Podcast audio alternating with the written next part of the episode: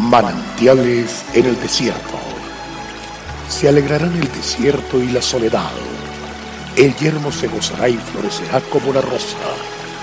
Bienvenido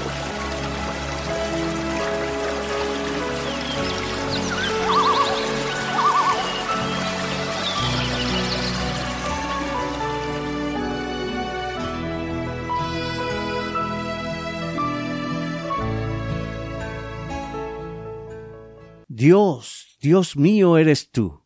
De madrugada te buscaré. Mi alma tiene sed de ti, mi carne te anhela.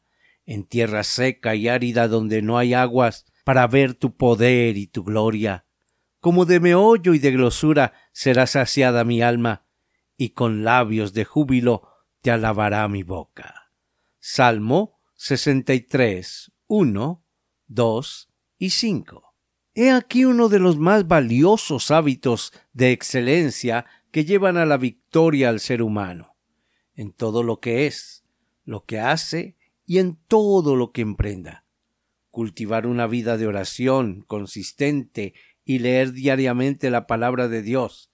Esto le permitirá crecer espiritualmente y experimentar sanidad integral. Uno de los mejores ejemplos lo encontramos en el rey David el hombre conforme al corazón de Dios, para quien estar en su presencia era una prioridad. En múltiples pasajes bíblicos encontramos cómo este famoso rey buscaba estar a solas con Dios, antes de realizar cualquier actividad o tomar cualquier decisión personal o de su reino. Era en su comunión íntima con Dios donde recibía fortaleza y protección, era librado de sus presiones, recibía consejo y dirección.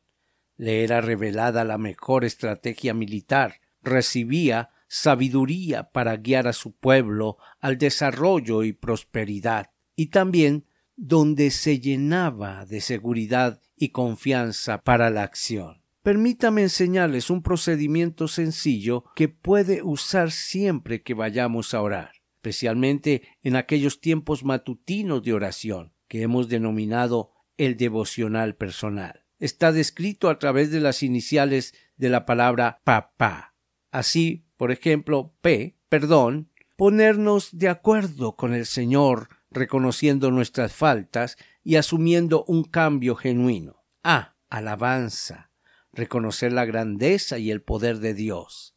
Nuevamente P, petición, entrega de nuestras necesidades a Él. Y por último, A. Acción de gracias, expresión de un corazón confiado y seguro. Sin duda alguna, este era el procedimiento usado por los grandes siervos de Dios, puesto que en medio de las situaciones de la vida se mantuvieron victoriosos, comprendiendo que su Padre estaba siempre con ellos, era su refugio, su ayuda y su socorro. Cada día necesitamos decirle a Dios, Dios, Dios mío eres tú. Así viviremos con la inquebrantable seguridad de un Dios personal y Padre amoroso que nos pertenece, pues así Él lo ha querido. Esta fue la estrecha relación que también el Señor Jesús estableció con su Padre y nos enseñó a nosotros para que disfrutásemos a plenitud para que todos sean uno, como tú, oh Padre, en mí y yo en ti, que también ellos sean uno en nosotros, para que el mundo crea que tú me enviaste. Avancemos, Dios es fiel y podemos decir, hasta aquí el Señor nos ha ayudado. Dios te bendiga.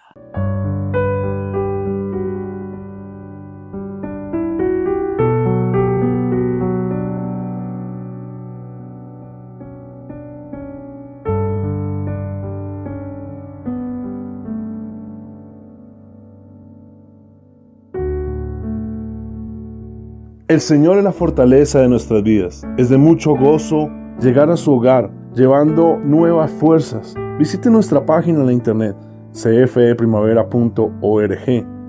Mañana tendremos otro refrescante tiempo de meditación con el pastor Daniel Machuca. También puede suscribirse a nuestro canal en YouTube. Recuerde, Dios es fiel. Hasta pronto.